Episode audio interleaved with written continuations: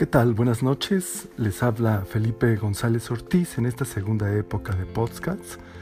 Y ahora vamos a comentar una novela, El Club de la Pelea de Chuck Palahniuk, de este gran novelista sarcástico estadounidense, nacido en 1962 y quien radica en una ciudad de Estados Unidos que se llama Portland, también muy interesante.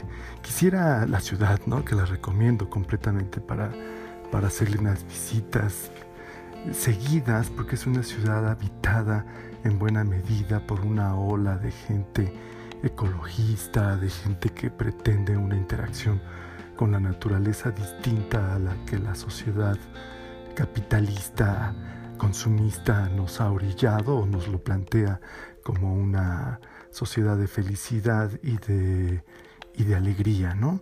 Y este, este autor Chuck Palahniuk, leído dos libros de él, uno de ellos es Pigmeo.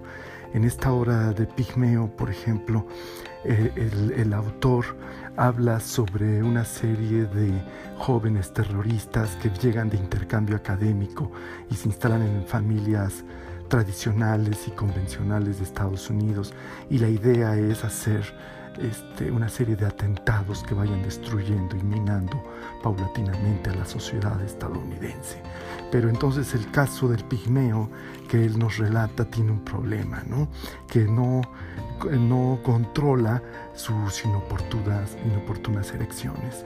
Y creo que este es este Chuck Palahniuk, porque es como un sátiro de las cosas que se leen importantes es decir, satiriza o ve con un sarcasmo retorcido las cosas que se consideran importantes, ¿no?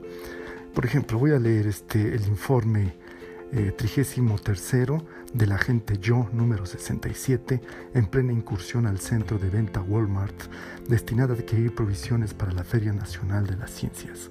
Calzones interiores limpios, pasta dental, peines capilar, todos ellos suministros requeridos con el objeto de emprender viaje en aeronave, viaje para albergarse en hotel de lujo corrupto, para incubar la amplia distribución de la neurotoxina letal y matar al instante a millones de americanos, y probablemente también a Tibor, Mang, Ling y todos los compañeros agentes, entre ellos el agente yo. Probablemente también se convertirá en mártir Magda, que va cargada con un feto, el cumplimiento de la misión de nuestras vidas, la operación estrago. Entonces ahí está, ¿no? Planteado de manera sarcástica, de manera en clave, ¿no? La operación estrago. Que déjenme decirles de, refilón que así he visto a muchos intelectuales que hablan como con cierta como en clave, ¿no? Con estos códigos secretos, secretos muy propios de ellos. Pero vayamos a la obra de Chuck Palahniuk, El Club de la Pelea. Esta, esta obra eh, fue eh, publicada por primera vez en 1996 y en 2018 la publicó la editorial Gandhi. Una frase muy interesante que tiene la, la novela es la siguiente. Los funerales son ceremonias abstractas. Aquí en cambio se refiere a los grupos de ayuda adquieres una experiencia real de la muerte.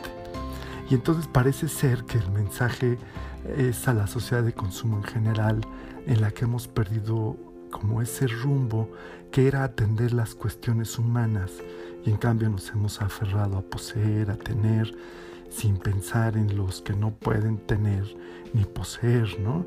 Por lo tanto, todo parece ser que hay un disfraz real de la muerte en esta vida que pensamos el consumo la llena de sentido.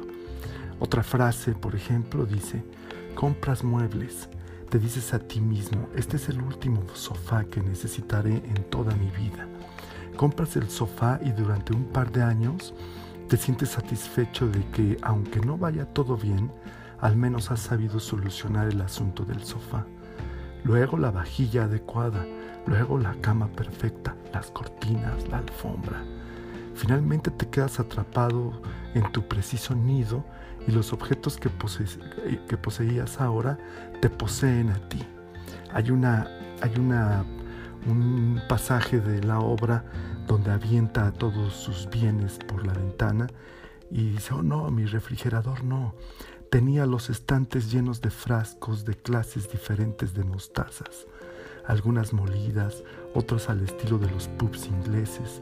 Había 14 salsas bajas en calorías y distintos sabores y siete clases de alcaparras. O sea, vean cómo en este, en este pequeño párrafo es como un elogio burlón, satírico, retorcido sobre el poseer, ¿no? Y cómo estas cosas que son tan intrascendentes como las mostazas, los distintos sabores de siete clases de alcaparras y salsas de bajas en calorías, es tan irrelevante, pero el autor lo pone como si fuera una tragedia, ¿no? Y luego hay otro párrafo que también me impresionó mucho. Me impresionan sobre, todo porque me hacen pensar en la sociedad en la que vivimos, ¿no? Si no, dice, si no sabes lo que quieres, continúa el portero, terminas teniendo un montón de cosas que no necesitas. ¿no? Y aquí parece que estamos atrapados en los encantos del marketing. Los consumidores transformados en, como en productos consumibles. ¿no? Es decir, ahora es el turno de la fetichización de la subjetividad.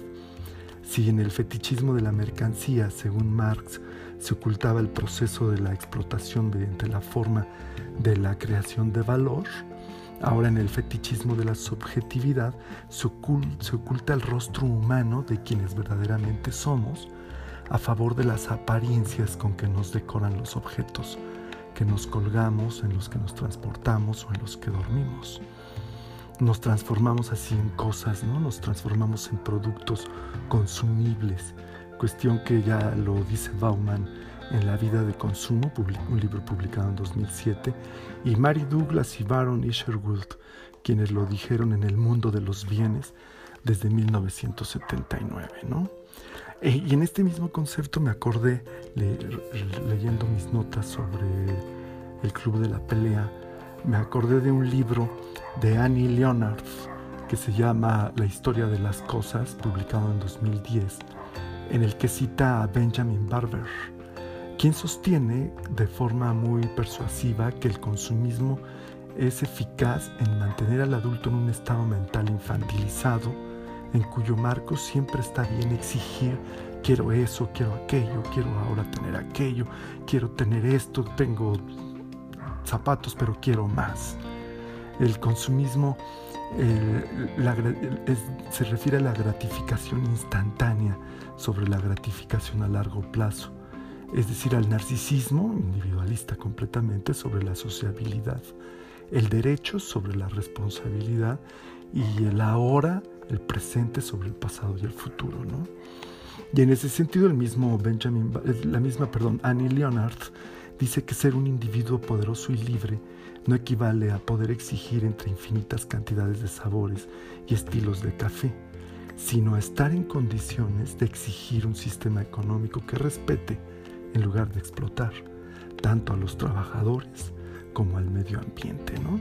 Y entonces creo que ese es un factor clave que nos obliga a pensarnos ya no como los individuos autónomos que en el consumo realizamos nuestra soberanía individual, sino más bien como individuos autónomos que en la cooperación con el otro este, nos realizamos en nuestro nivel individual y comunitario. ¿no?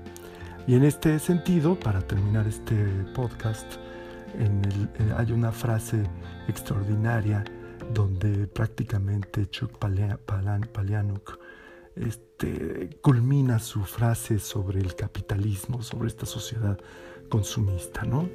Dice, por ejemplo, reciclar papel higiénico debe ser el peor trabajo del mundo, ¿no? Y entonces, en este sentido, el autor es completamente sarcástico y es hecho con una literatura sencilla y platicada.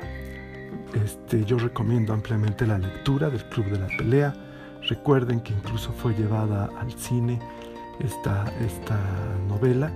Y bueno, ese es el podcast de esta ocasión. Espero les guste y espero este tenga buenos componentes fructíferos para la reflexión en todos nosotros. Saludos y buenas noches.